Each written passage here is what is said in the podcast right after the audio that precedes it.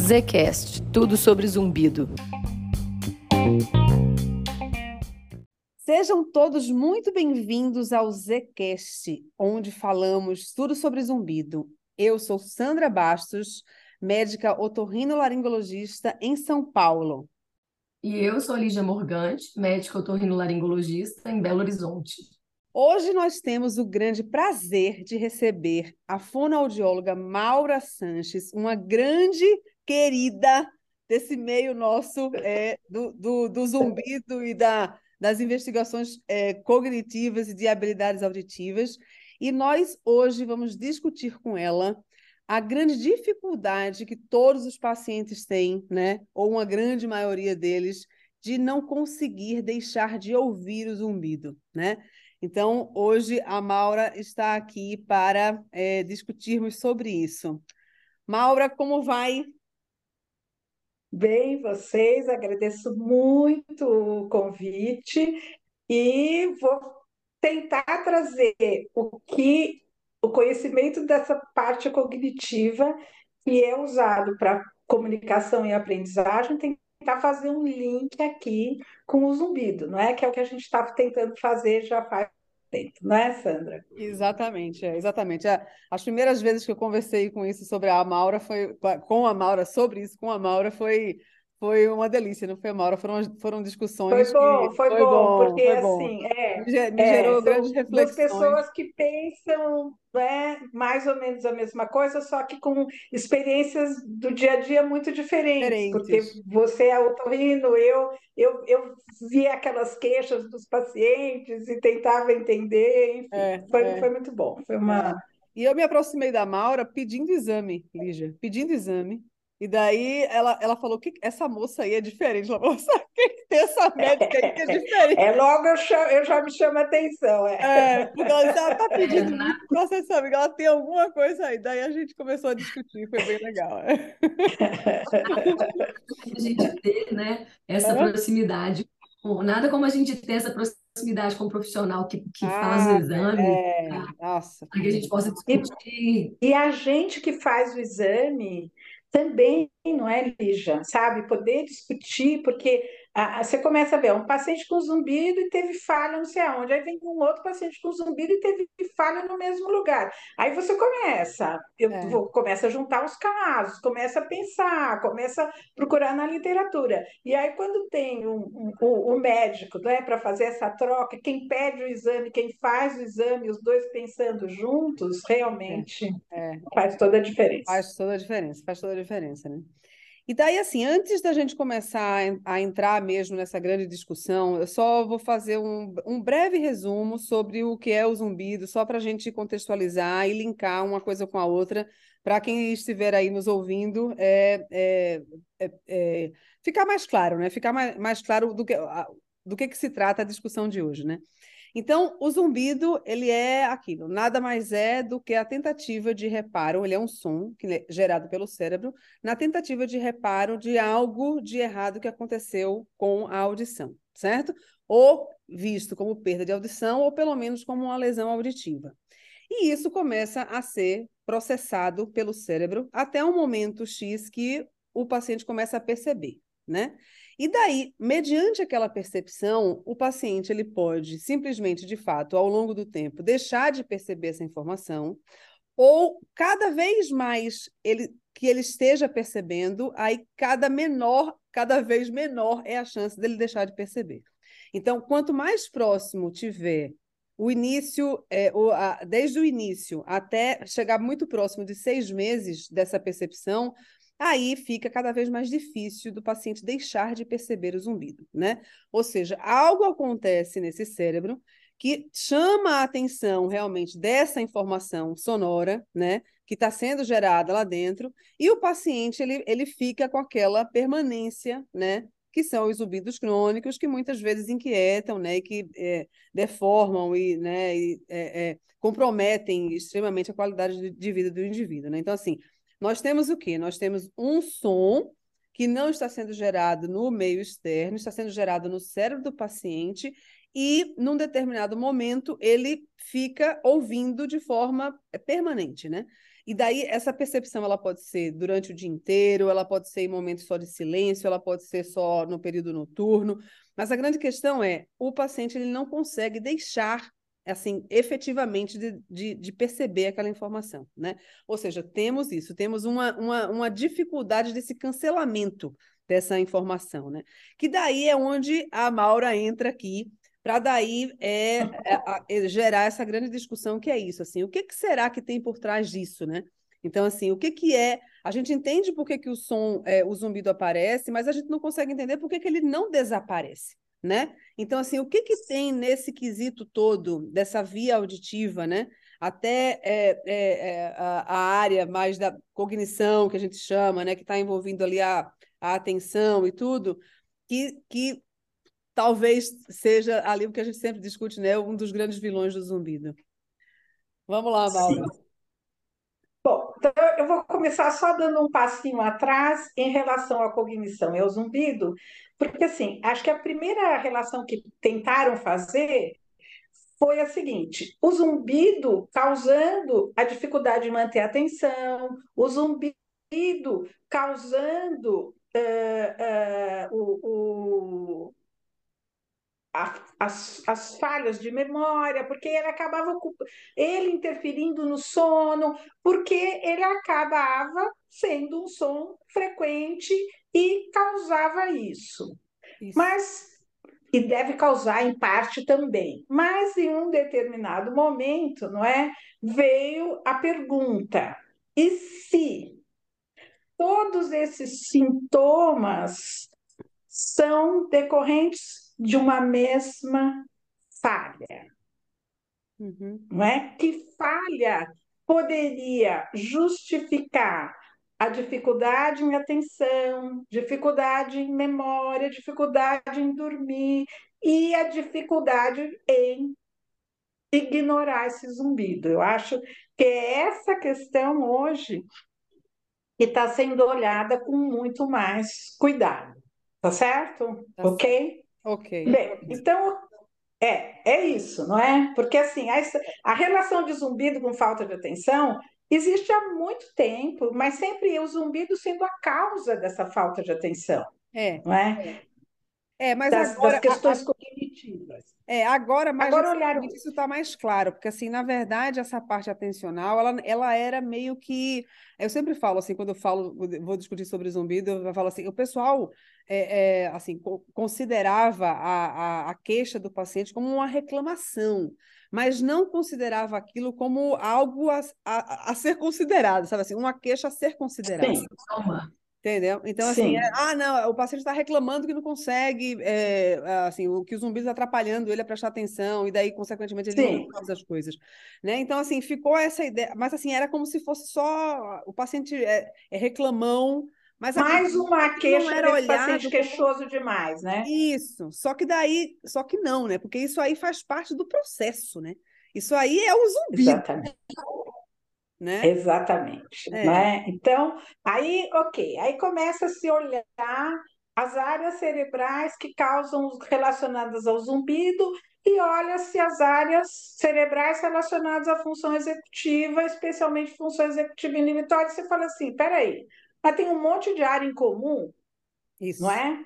é? Tem um monte de área cerebral que está descrito que, que mostra que quem tem zumbido tem falha e quem tem falha em função executiva também tem falha nas mesmas regiões. Isso. Então, essas regiões em comum podem causar as duas coisas, não é? É. é. Maura, exatamente. Só para para ficar bem, bem claro para quem não, não é muito familiarizado com esses termos, sim, explica para a gente, explica a gente o que, que você quer dizer com as funções executivas. Sim, ok. Funções executivas são as funções que o ser humano tem para se organizar, para seguir regras, para dar respostas adequadas ao meio, especialmente a função executiva inibitória, tá? Que a gente gosta muito, essa é, vira até piada, que a gente fala assim, ah, quando estou cansada não tenho mais função executiva inibitória. Por quê? E você fala coisa que não era para falar, você faz comentário que não era para fazer, tá certo? Então, é, é, são comportamentos que não são esperados por conta de regras sociais, por conta de respeito ao próximo, porque são inadequados a, a, a, ao meio, tá certo? Então, é esse, esse comportamento para os leigos são aquelas pessoas que a gente fala assim, não tem noção, ele não tem noção. Tá? Todo mundo fala isso de várias pessoas. Então, são essas pessoas que não têm função executiva inibitória, a gente fala, não tem noção, tá certo? Ok. Acontece que a função executiva inibitória, ela não é só relacionada a essas questões sociais, não é? Ela também inibe interferências internas, tá? Então, vou dar um exemplo simples do dia a dia. Se a gente está em um ambiente um pouco mais ruidoso e quer prestar muito atenção no que outra pessoa está falando, o que, que a gente faz? A gente foca, não é? Foca no que a gente quer prestar atenção e ignora todo o resto. Então, isso é uma habilidade auditiva e é uma habilidade cognitiva também. São é, é, é, o sistema nervoso auditivo central atuando com a, cogni a cognição atuando no sistema nervoso auditivo central, tá? E que todos nós, com exceção de alguns que têm falhas nessa habilidade, conseguimos e fazemos isso o tempo todo, porque senão a gente não viveria nos grandes centros, tá certo? E também não viveria no campo, porque é grilo, é não sei o quê, é latindo, também tem interferências, tá? Bom, então, se a gente consegue inibir estes sons de maneira que você não vai ter a mínima lembrança de som em nenhum outro momento da sua vida, por que, que a gente não consegue inibir o zumbido? E é um som absolutamente sem significado. Ele é um som que não te traz nenhuma informação tá certo? Ou você ouve e, e, não dá importância, não é que você ignora, você não dá importância, ou você se angustia, mas ele não te trouxe informação nenhuma, tá? E quando a gente vai entender o que está acontecendo com ele, ele está sendo processado como se ele fosse um estímulo que a gente precisasse aprender. Exatamente. Só e como ele não carrega informação, ele fica sendo reapresentado, gente.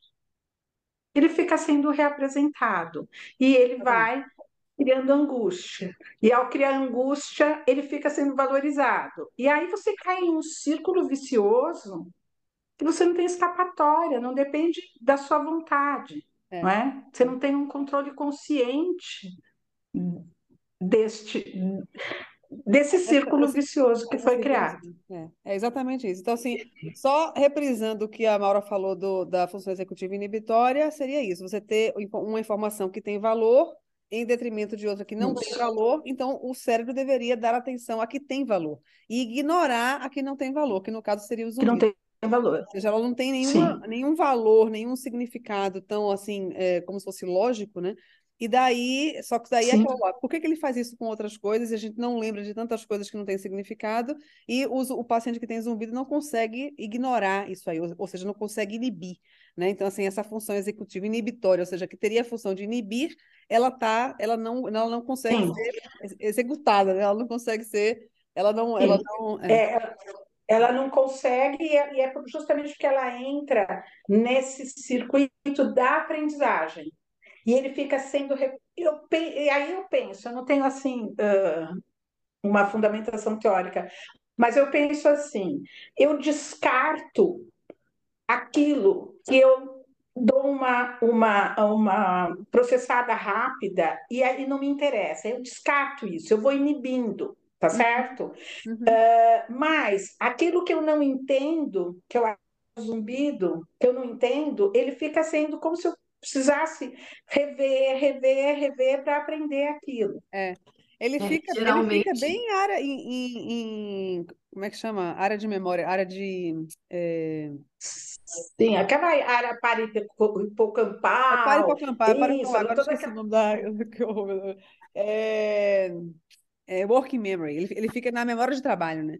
Então, assim, Sim, o- sim, é, o- ele fica na memória de ele fica, trabalho, exatamente, ele não sendo passa, reapresentado. é apresentado essa Isso, memória porque trabalho. assim, ó, a gente ouve alguma coisa, aí é, a gente fica com ela na memória de curto prazo ou memória, eh, na memória de curto prazo. A gente mantém, aí a gente manda para a memória de, de, de trabalho ou memória operacional, que você vai então lidar com aquilo que você ouviu, e isso vai ser mandado para a sua memória de longo prazo. Chegou na memória de longo prazo, você aprendeu. Acabou, exatamente, Só que aprendeu. o zumbido não, o zumbido É, fica nessa na é. memória operacional lá, ele fica Ele sendo fica, reapresentado, não é? É, eu já li um é, na artigo, maioria, já, Ui, Lígia, é, fala aí. só, né, um- uma, uma observação que tal, não sei se, se faz sentido nessa, né, nessa explicação, a maioria dos pacientes que vem com esse, com esse desconforto, com esse incômodo, essa angústia muito grande pelo zumbido, geralmente isso tudo, quando começa, tem um contexto é, de sofrimento envolvido, né? Então, talvez essa informação que venha em um contexto relevante, né, emocionalmente falando, circun, de, né, circunstâncias ele talvez essa informação seja, é, talvez isso influencie, não sei, nessa, é, nessa importância dessa informação Um- E você está falando um relevante negativamente relevante, né? Ninguém negativamente associa com felicidade, é. é, É, sempre, é, sempre tem um é, contexto é, negativo. Então, se é uma, né? É, mas nem Bom, precisa ser, porque assim, tem muitos pacientes que assim, tipo é, assim, do nada começa a ter zumbido, e não necessariamente ele passou por um processo negativo assim recente, né? sim. E daí, mas assim, ah, é, ele vai ele vai estar atribuído mesmo assim, por, por conta de sistema límbico, né? Então, o sistema límbico atribui um valor e daí ele termina tendo um valor, né, no final, né? Mas só para voltar para essa área de, de área de trabalho, que é o que a Mauro estava falando Tá. antes, antes da gente passar para essa para né, sistema límbico, que é para sistema para a área das emoções e tudo mais, né? Se a gente quiser puxar um pouco para isso. Mas a, uma vez eu li um artigo que falava o seguinte, que é, o zumbido ele é percebido pelo paciente, né, pelas pessoas que têm, como um som, mas ele de fato não é um som. E o cérebro consegue saber a diferença disso. O som são aquelas ondas sinusoidais que vêm, né, do som de fato que é de um ruído externo e a pessoa e aquilo entra no cérebro como se fosse categoricamente essas ondas, né, sinusoida- sinusoidais. E o zumbido, ele é ouvido como um som, mas ele categoricamente não é um som. Ele é uma hiperatividade da via auditiva. Então, é como se tivesse um bug um bug na, da- de não reconhecimento em área de trabalho, eh, e, daí ele fica confuso, porque daí assim, isso é som ou não é som? O que que é isso aqui? Então, assim, ou seja, Isso, a, a isso. Eu acho que é isso. é, a elucidação Isso. que informação é essa, ela é desconhecida. E daí, como o cérebro ele só segue isso para para área de memória, se tiver aprendizado, como existe conflito da informação, essa informação não segue. Aí ela fica empacada ali, e daí dá, aí tá todo o nó do negócio do zumbido, entendeu? Isso. Então, é, Isso. então é, é- É. faz sentido isso, né? E, e- sim, é, é total. Na parte de memória, é, faz sentido total, não é? É, a- o que não faz sentido, talvez, não é? É por que é que esse córtex auditivo primário dá loudness é. para isso? É, Por que que ele dá loudness para isso?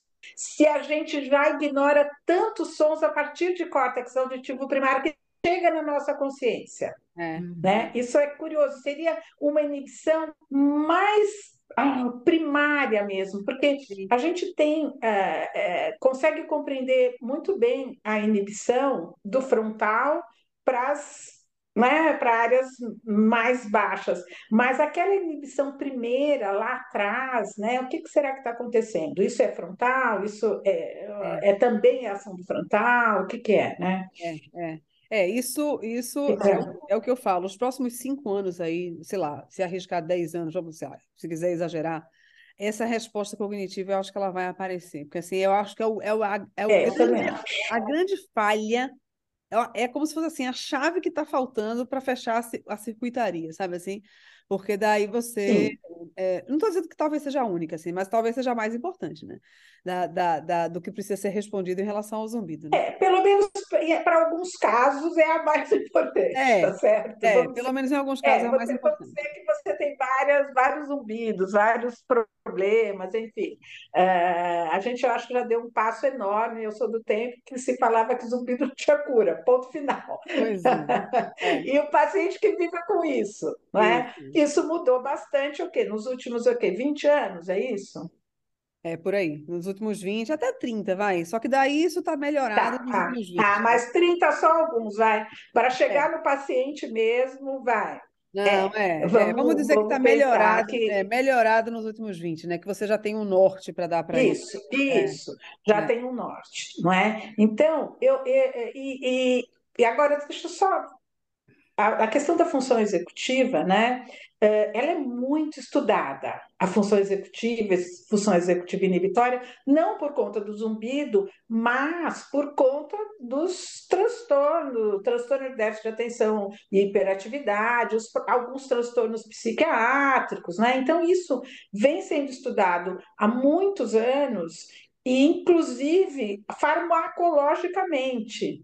É? Então, existem os meios de controle não farmacológicos, mas existe também os meios com medicação e que comprovadamente trazem resultados, não é? Então, será que tem um link? Essa medicação usada e que faz com que o paciente uh, controle um pouco esses seus impulsos né, em relação ao meio externo. Será que isso vai também pode ter algum resultado com o zumbido, ou pelo menos ser uma droga similar, atuar nas mesmas regiões, entendeu? É, eu tenho alguns pacientes, não sei se a Lígia tem, né? Alguns pacientes. Isso, isso é, na verdade, uma investigação minha que eu faço, assim, porque eu rodo, é, faço avaliação neuropsicológica na maior parte dos meus pacientes também, né? Porque daí eu vou atrás exatamente dessa, dessa questão toda atencional, é, como se fosse pura dele, né? E, assim, é, eu, eu, eu achei que fosse ser mais fácil encontrar pacientes com zumbido que tivessem é, déficit de atenção do que a gente chama TDAH mesmo, né? E hiperatividade, né? Então, isso não é a grande maioria desses resultados que eu recebo, né? Sim. E parte não, não é. Não é. E parte desses pacientes, eles, eles já vêm medicados, parte desses pacientes, eles têm o diagnóstico ali junto comigo, então, assim, é, na investigação do zumbido descobrem que são TDAH, então, assim, mas dos. Eu sei que daí talvez eu não tenha, não sei, o N que eu precisaria para poder fazer uma associação né, maior, mas é, o curioso é, é isso que você fala. Ele, ele, os dois têm função executiva inibitória alterada, né? Só que você trata um, uhum. ele resolve o TDAH dele, entre aspas, né? Porque daí ele fica, ele fica melhor. Só que Mas ele continua, dele, né? o zumbido dele fica igual. Continua. Então, assim, é, é, é muito. É. É, é porque, eu, é, é porque assim, é, eu acho que assim, a gente tende a simplificar, não é? Eu comecei falando isso, a gente tende a simplificar o olhar. Ah, então função executiva inibitória é tal coisa. Não, são muitas coisas a função executiva inibitória. Provavelmente há aí distinção, não é? aquela relacionada ao comportamento, a área do frontal, que controla os nossos comportamentos uh, em relação à sociedade, seria diferente da que controla a, a função executiva inibitória auditiva, propriamente dita. Sim, sim. Não é? Então teria que ser alguma coisa nessa área. Aí é que eu eu vou agora puxar a brasa para a minha sardinha de processamento auditivo, que é justamente quando a gente faz a pesquisa de função executiva inibitória com estímulo auditivo. É a única prova que existe. É a consoante vogal da gente pedindo para prestar atenção na pior orelha, que é o único dado de função executiva inibitória via estímulo auditivo, porque nos, na avaliação neuropsicológica não tem isso. Uhum né? Não é via auditiva. É porque não tá é via jogo. auditiva. É porque lá não é via auditiva. Exatamente, é. exatamente. É. Né? E a, então, gente, tem visto, né? Desculpa, só, só finalizando, não é, Sandra? A gente tem visto que os seus pacientes com zumbido, que a gente faz o exame de processamento auditivo, é uma constante a falha em função executiva inibitória auditiva, é uma constante. Às vezes a gente pega a falha em córtex auditivo primário, às vezes, mas a falha em função executiva inibitória é uma constante. Então, é um dado lá que está tá gritando para a gente, precisa fazer Exato. alguma coisa em relação é, a Maravilhoso. Isso. Então, então, é importante aqui a gente só ressaltar que a gente acabou né, fazendo esse gancho aí né, para avaliação do processamento auditivo. É, para o nosso ouvinte aqui, né, para ele entender que existe uma ferramenta, existe uma ferramenta, né, Maura, que, que é a avaliação do processamento auditivo que a gente pode usar para avaliar diversas habilidades. Né? Isso, né? habilidades é. que vão que, que são dependentes de áreas depois de ouvir. Então, o paciente captou com a orelha e depois lá dentro do cérebro ele vai processar esse som, não é? E são essas áreas que a gente investiga é. com o processamento auditivo. É, e é um, é um exame que, que até então não, não é uma não faz parte obrigatoriamente da investigação do zumbido, mas cada vez mais, né, a gente tem, tem visto é, utilidade, né, no, no uso, principalmente nesses pacientes que têm a queixa do zumbido com esse comprometimento da, das funções né, cognitivas tão, exatamente, de forma tão importante, né? Mas Paciente com muita queixa artigo... de memória. Tem... É, hum. Desculpa. Tem artigo recente que já chama o zumbido de alteração do processamento auditivo. Então, o zumbido é, é por... uma alteração do processamento auditivo central. Sim, é. O, o, ó, o, o Music, que é um, um grande é, estudioso, acho que é o maior nome de processamento auditivo americano, né? Ele fala o seguinte: tudo que se refere ao sistema auditivo é processamento auditivo, inclusive a alucinação auditiva. Então, Aí, tá aí. Ele fala isso. Ele não é recente. Bom, tudo bem, é de 10, 2011, não é tão antigo, mas não é coisa que ele publicou agora, você entendeu? Sim. Tá? Mas então, é isso. É esse eu percebo olhar, é porque o cérebro processou. É porque o som está lá acontecendo, é, né?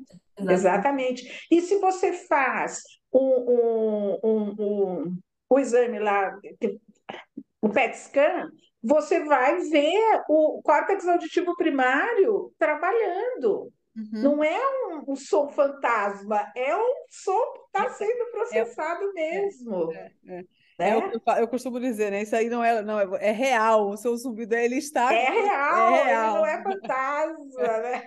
É, ele está lá. Ele é real, ele, ele está lá. Ele está lá, ele é processado, aí ele não é inibido, aí ele entra na circuitaria da memória e ali ele fica. E ali ele fica, né? Sendo reapresentado, reapresentado, reapresentado. Exatamente. E aí, voltando então, voltando na avaliação do processamento auditivo, Maura, quando a gente percebe então que o paciente tem falha, é, especialmente aqui, né, no que a gente está é, dando uma, essa, esse enfoque na função executiva inibitória. O que, que essa informação traz para a gente, assim, na prática, em relação ao paciente? O que, que isso pode nos ajudar né, é, a, a, única assim, não é uma resposta, não é uma hipótese, né? Porque é aquilo, você não, não tem quantidade suficiente para falar em nada. Mas uh, nós fazemos um treino para dessensibilizar, esse o termo seria certo? Uhum. Seria dessensibilização. Então, tentar ignorar aquele som, que a gente treina isso de diversas maneiras. Ignorar o ruído interferente, ignorar qualquer interferência externa. Então, usar o mesmo tipo de conhecimento para fazer essa, esse treinamento. Vai dar certo? Vai dar certo com todos? A gente sabe que não, né? É, a gente sabe que vai dar certo para alguns.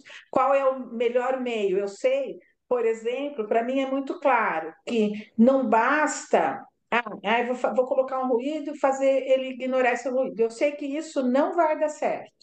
Eu vou ter que buscar um som semelhante ao zumbido desse paciente, vou ter que trabalhar com a inibição deste som em todas as situações de vida diária. Então, quando ele está ouvindo quando ele está descansando, quando ele está em silêncio, em todas as situações, porque o zumbido está presente em todas as situações, não é? Então, seria, a princípio, seria uma tentativa de inibição deste som sem a medicação e junto, não é, com o, com o TCC, com o, o, o outro mindfulness, não é? Quer dizer, seria um exercício a mais para dar recursos para esses pacientes. Eu observo o seguinte, não é? Antes da gente começar, a Sandra falou que eu e ela nos conhecemos porque ela pediu um monte de exame de zumbido, isso me chamou a atenção. Agora, Sandra, não é só você que pede, tem outros otorrinos que passaram a pedir ah. também. Fico tão feliz. Fico tão feliz que eu falo assim: o negócio está crescendo, porque é a única maneira, é a única maneira da gente encontrar uma forma de ajudar, porque até Sim. agora a gente está colhendo dados. É, exatamente. Não é verdade? É, e faz diferença, assim, dos pacientes, porque assim, o duro é que muitas vezes o paciente ele não quer fazer, né? Porque demanda do paciente Sim. fazer treinamento. Sim, sim, sim, sim, sim. Desculpa, mesmo em sofrimento por conta do zumbido, muitas vezes ele dá uma aquela coisa assim, você, você, né? Existe a, a explicação toda e nem sempre ele topa de primeira, né? Mas os pacientes, eu tenho, eu tenho assim vários pacientes que fizeram e quando eles são principalmente associados à hiperacusia, veja que interessante, uhum. eles melhoram muito. O ganho deles funcional. Ah, é mesmo? É. Ah, que interessante. O ganho deles funcional é muito grande. Eu sempre falo, fazer treinamento é você mexer na estrutura do cérebro, né?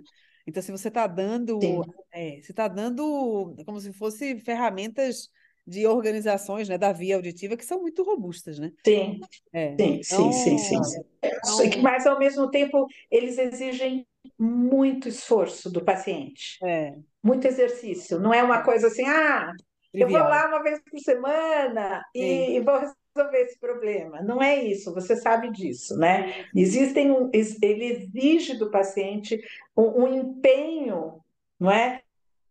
Da, daquela clínica, aplicando as técnicas no dia a dia dele, né? Ele compreendendo o que ele está fazendo, não é, não é, não é tarefa fácil. É, eu sempre digo, você vai começar, vai começar, tem que começar com toda a vontade, porque não vai ser um passeio, sabe assim, você não vai passear. Então, assim, é exercício que você vai se cansar. E é, o propósito da, da do treinamento é exatamente para isso. Né? Então, assim, então a, a, pessoa tem que estar muito alinhada né, com, essa, com essa disposição, né? Para que ele enfrente né, todo o processo, né? Mas é, é, é isso, depois que passa pelo processo, você, tipo assim, agradece, né? Porque aquilo foi concluído. Sim, sim.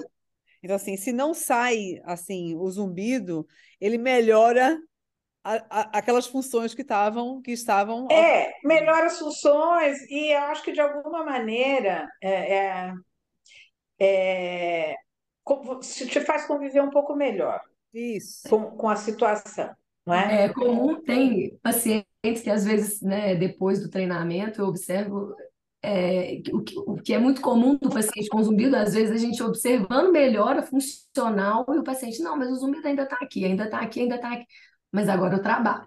Agora eu consigo trabalhar. Isso. Ah, então, né? Isso.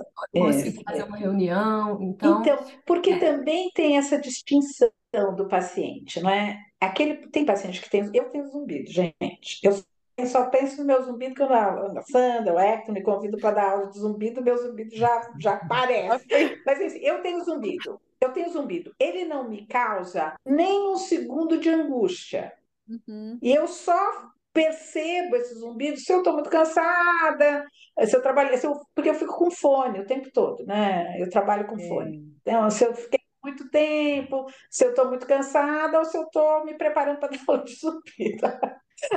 Mas ele não me causa angústia, ele não me causa angústia nenhuma, não me atrapalha em nada, não é? Então também tem o paciente que tem o zumbido e que vive normalmente, né? Como tem, tem, tem, tem a, é? A, é, até a grande maioria, na verdade, né? Assim, o que procura a gente fica Graças a Deus, né? É. Então. Isso, é. Porque eu acho que isso é importante, não é? Esse paciente como eu, que tem zumbido, tá? A minha audição é normal, por enquanto, tá? Talvez as altas frequências, isso eu nunca fiz, mas a minha audição é normal. Eu fiz recentemente, eu tô com limiar em 15, então tá tudo normal, não é? é... Eu preciso procurar alguma coisa, doutoras? eu preciso procurar uma ajuda? Não. Então, assim, é, é, é, melhor não valorizar, né? É melhor é. não valorizar. É, agora, né? assim, a investigação, porque assim, tem alguns pacientes que procuram a gente mesmo sem estar incomodado, né? Então, assim, porque ele quer, ele precisa tá, entender, isso. ou ele tem dúvidas sobre o zumbido, né? Então, ele quer saber o que, que é aquilo, até onde aquilo vai, né? Então, assim, uh, mas eu, eu, eu teve até uma, uma paciente ontem que foi exatamente isso. Eu, eu, porque agora tem a classificação, né, do sintoma e do distúrbio, né? E daí eu falo, você ah. chegou no sintoma, você chegou onde a gente precisa trazer o paciente que está no distúrbio do zumbido. Isso, isso. Então, assim, claro que o que o paciente quer é deixar de perceber, né? É óbvio que ele quer isso, né? Então, assim, e a gente vai trabalhar para isso, né? Só que eu sempre sim, falo, sim. isso não é garantia, e eu não gosto de vender uma, algo que a gente não sabe se vai alcançar.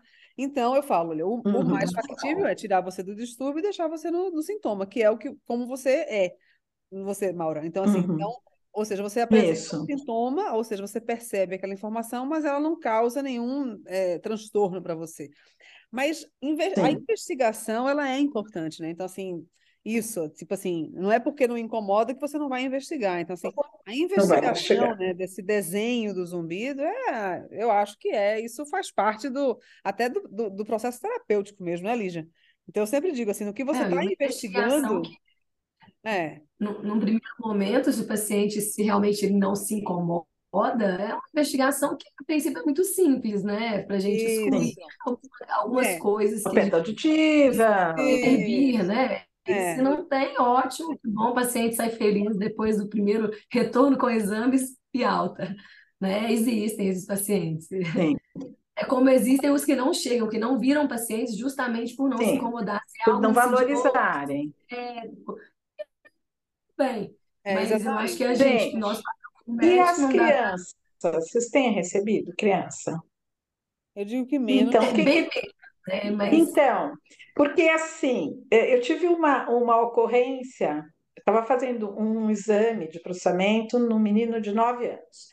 E o, e o, e o teste é um e junto tem um, um bem baixinho. E começou muito bem, de repente ele desandou. Eu falei: o que aconteceu? Ah, tá tudo tão bem, agora você está bagunçando. E ele virou para mim e falou assim: sabe aquele som que a gente tem no ouvido? Está me atrapalhando para fazer esse teste. Nossa. Nove anos. Ele achava que era é que para ele é natural. E aí eu fiquei pensando, ok, então eu tenho uma criança de nove que tem um zumbido que ela não relata porque é natural é. para ele, faz parte do ouvir e Sim. tem tá procurando lá porque está com problema de processamento auditivo. E será que a gente tem uma população aí que a gente não está, não é? Ah, tem. Que está com esse sistema todo, todo ainda imaturo, não é? E a gente, a minha dúvida é, eu devo chamar atenção, eu devo é. perguntar para as minhas crianças, ou é melhor eu ficar quieta, você entendeu? É. Pois a é. minha dúvida é uma é, pergunta é, difícil. É, porque assim, no que você chama... essa pergunta. É, porque assim, todo paciente agudo que chega para mim, eu falo exatamente isso. Eu falo assim, a gente não, eu não posso esperar isso cronificar para investigar. Eu tenho que investigar. Você veio aqui para isso, né? Aqui. Então, eu não posso ficar esperando seis meses para poder dar a crônica e eu começar a investigar. Sim. Mas, o, como ele tem grande chance de deixar de perceber nesses primeiros seis meses, é exatamente o grande dilema que a gente enfrenta. Porque, assim, ele vem muito aflito, nível atencional lá em cima, só que, ao mesmo tempo, ele tem capacidade de não percepção. Então, assim, aí você fica, no que você investiga, você já, você já está dando atenção àquilo, né? Então, assim, ainda imagina. Isso, imagina... você está você tá pondo naquela, naquela rede do realce. É, tá mas eu acho que o paciente, não é? eu acho que o paciente que bateu na nossa porta, a gente já tem a licença para fazer isso. Acho que é a nossa obrigação, né? Não, não, eu também acho. Do que bate na porta, sim. É, é agora, esses que a, que a, que a Maura comentou, tipo, mas... tipo, ele não pensionou, e daí ele, ele mencionou só, tipo assim, foi por acaso. É, tá me atrapalhando fazer o teste, né? É, Então é aquela coisa sem alerta, sabe? Assim, sem, sem alarde, porque aquilo pode passar e ele, sabe? E ele, ele. Ainda mais isso, porque daí vamos imaginar que ele perceba o tempo inteiro, mas ele não tem desconforto. Foi por isso que ele não levou para a mãe, para o pai ou para a professora, ou coisa, né, para os avós. Então, ou seja, menos quieto. Só que assim, ao, me, ao mesmo tempo, você fica assim, nossa, eu não vou investigar, assim. Pois né? é, de repente está tá, tá acontecendo todo esse mecanismo que a gente falou. Ele tem um frontal absolutamente imaturo, com nove anos, que não é capaz mesmo de fazer essa inibição, Sim, não sim. é? É, exatamente. E, É, só que ao mesmo né? tempo, aquilo, se aquilo não é um alerta e não tem um grande si- significado para ele, né? Então aquilo passa, né? Só que daí, ao mesmo tempo, o Sim. contrário também é esquisito, né? Porque daí você fala assim, nossa, Pois é, a gente vai, não, vai, existe o potencial de ter e a gente não vai fazer nada, vai ficar quieto, né? Então é, é bem, é, é é complexo, né? Mas como a Lígia falou, uma é vez chegando, complexo. se trouxe, se trouxe Sim, a queixa, aquilo se torna algo que aí tem que ser investigado. É, se Então, saiu de um estado, né, sem sintoma para com sintoma ali, acho que É, o, o, o, o paciente ter ido procurar o médico com esta queixa, né, mesmo que ela tenha um mês, né, é um mês que está, de uma certa forma, incomodando ele, senão ele não estaria lá, claro, né? claro, não estaria lá. é? A exatamente. gente sabe como a gente é, né? É, A gente não não, valoriza o que, o que não está incomodando, não adianta. exatamente. É, Então, se levou, se levou o paciente até o consultório, aí, não aí, é?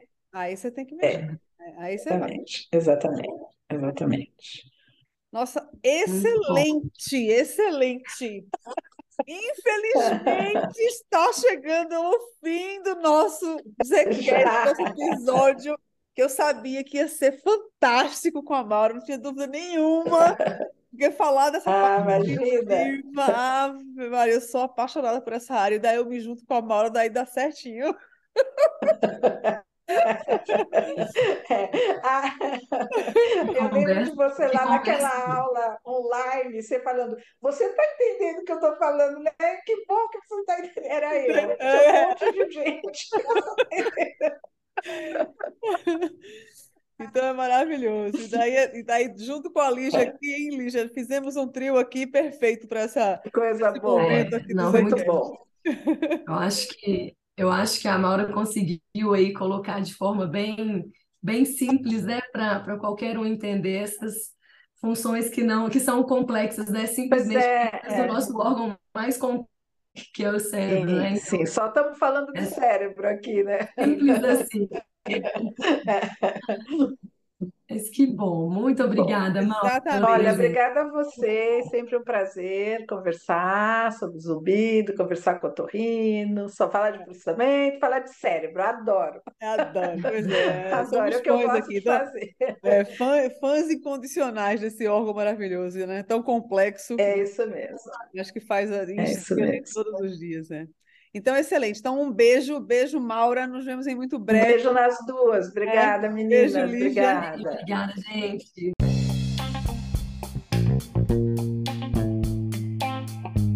Zcast, tudo sobre zumbido.